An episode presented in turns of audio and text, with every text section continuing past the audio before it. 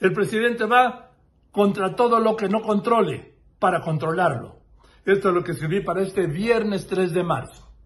El presidente, en su concepto del gobierno de un solo hombre, concentrador de poder y poderes, tiene una aversión a todos los organismos e instituciones que no están bajo su control, a los que ha declarado y mantiene una guerra a muerte. Empezamos por la Suprema Corte de Justicia de la Nación, en la que, según confesión propia, al no tener los cuatro ministros claves que él propuso para impedir la mayoría calificada del Pleno, que son ocho, y al relevo que trató de evitar con una reforma inconstitucional para extender la presidencia de Arturo Saldívar, ha reforzado su ofensiva, que ha personalizado ahora en su presidenta, Norma Lucía Piña. Su otro blanco, claro, es el INE, al que acusa de todos sus males pasados, presentes y futuros no, porque esos serán a su cuenta tras su reforma electoral vigente desde hoy, que le abre el espacio para lo suyo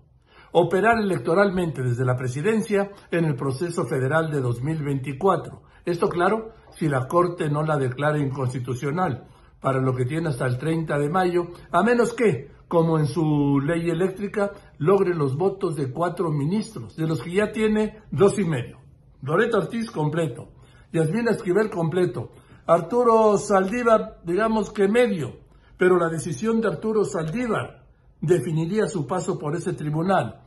Y de darle esa mitad en duda, aún le faltaría al presidente López Obrador otro ministro. En esa línea ha enfilado contra la UNAM, a la que acusó de derechizarse, el INAI, al que apenas el miércoles y por gestión de Ricardo Monreal le aprobó dos consejeros que evitaron su muerte temporal, claro, la Comisión Federal de Competencia, el Instituto Nacional de Telecomunicaciones, la Comisión de lo mismo de Telecomunicaciones, la Comisión Reguladora de Energía que ya cooptó y el Instituto Nacional de Evaluación Educativa que ya desapareció, por citar algunos. Veremos ahora, veremos ahora cómo corren los 18 meses que le quedan a López Obrador de gobierno, los más difíciles para un presidente de la República, sí, los más difíciles para un presidente de la República, y veremos contra qué molinos se lanza.